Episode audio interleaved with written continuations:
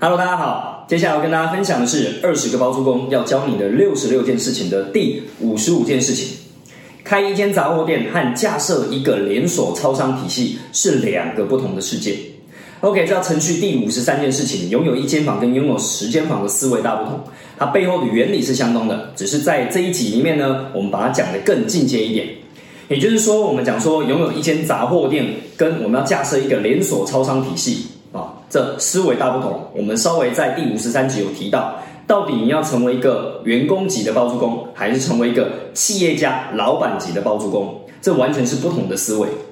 所以呢，你就会发现，大部分的人因为当员工级的包租公，很容易就干嘛？就是想要一分耕耘一分收获。诶，小时候听到一分耕耘一分收获，好像还不错，对吧？但长大以后，在现实的社会当中，它未必是一个对大家有帮助的概念。看你用在哪里。大部分的员工呢，其实做了一个月，做了两个月，他一定要领到薪水。有没有人做了三个月不领到薪水的？没有嘛？你还会继续做吗？不会吧。所以通常呢，大家已经被框住了，就是想要能够在短时间内能够有所谓的收获跟收益，我才愿意做。那这个行为模式呢，就导致了很多人其实没有办法进入所谓的架设比较大的系统的世界，因为对于架设被动收入系统，真正稳健的被动收入系统，它的概念并不是一分耕耘一分收获，你有可能一分耕耘只有零分收获，你有可能三分耕耘还是零分收获，甚至努力到九分耕耘十分耕耘呢，才一点点一分两分收获。但所有的企业家，所有的真正懂得被动收入架设的人，都在做一件事情，就是过那个临界。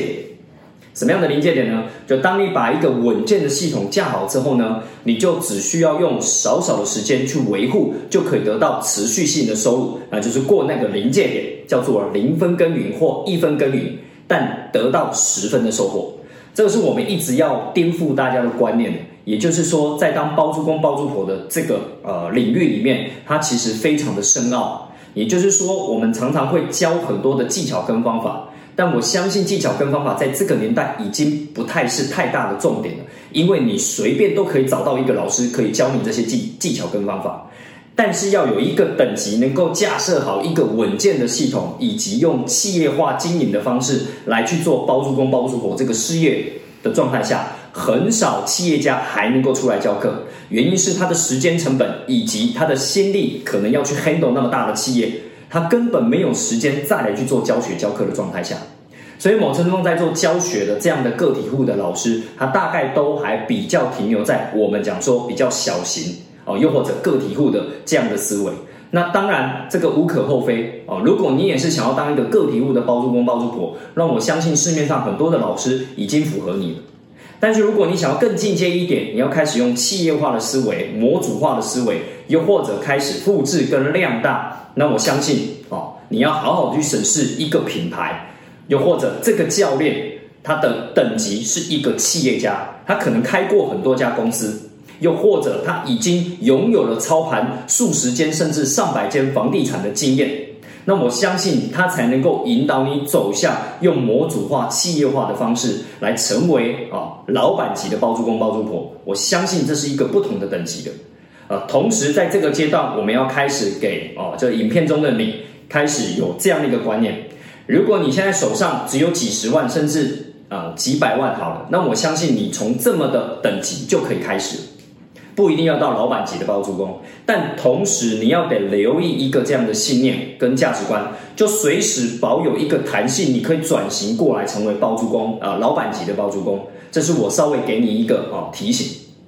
但如果你现在呢等级已经来到下一个阶段了，你手上已经拥有几间房子了，你想要复制跟量大，又或者是你过往没有接触到这些观念，你想要能够进入这个世界，直接进入哦。又或者你手上的资产有个数千万到数亿，那我相信你不太适合做这样的一个 model，因为这样的我们讲它的获利跟它的被动收入跟它的时间成本一定不是你要的。所以呢，如果你愿意，你就开始去思考啊，财富方舟呃这个教育学习平台呢，其实就是涵盖了数家公司以及呢数百间的房地产的这样的同时在维运的经验来去做协助大家能够开始进阶到老板级包租公这样的一个等级。所以，我们欢迎你一起来做交流。我们或许称不上能够一定教你什么，但或许我们可以成为你的幕僚团队，又成为你的教练跟顾问，来辅佐你、辅导你，让你踏上这一条我们架设哦比较完整的被动收入式系统。那我相信对你来讲的帮助是会远远超过我们讲过说个体户这样的一个状态。凡事都没有好跟不好，而是得到了好处跟负担的代价取得一个平衡点。所以这一集呢是要跟大家分享一下，去重新衡量你自己的状态啊。我如果要拥有一间跟拥有数十间。又或者呢，我想要开一间杂货店，以及我想要成为一个连锁体系的啊这样的老板，那思维是要大不同的啊。提醒大家，不是在讲哪一个好或不好。OK，那今天的分享就到这边喽，感谢大家，拜拜。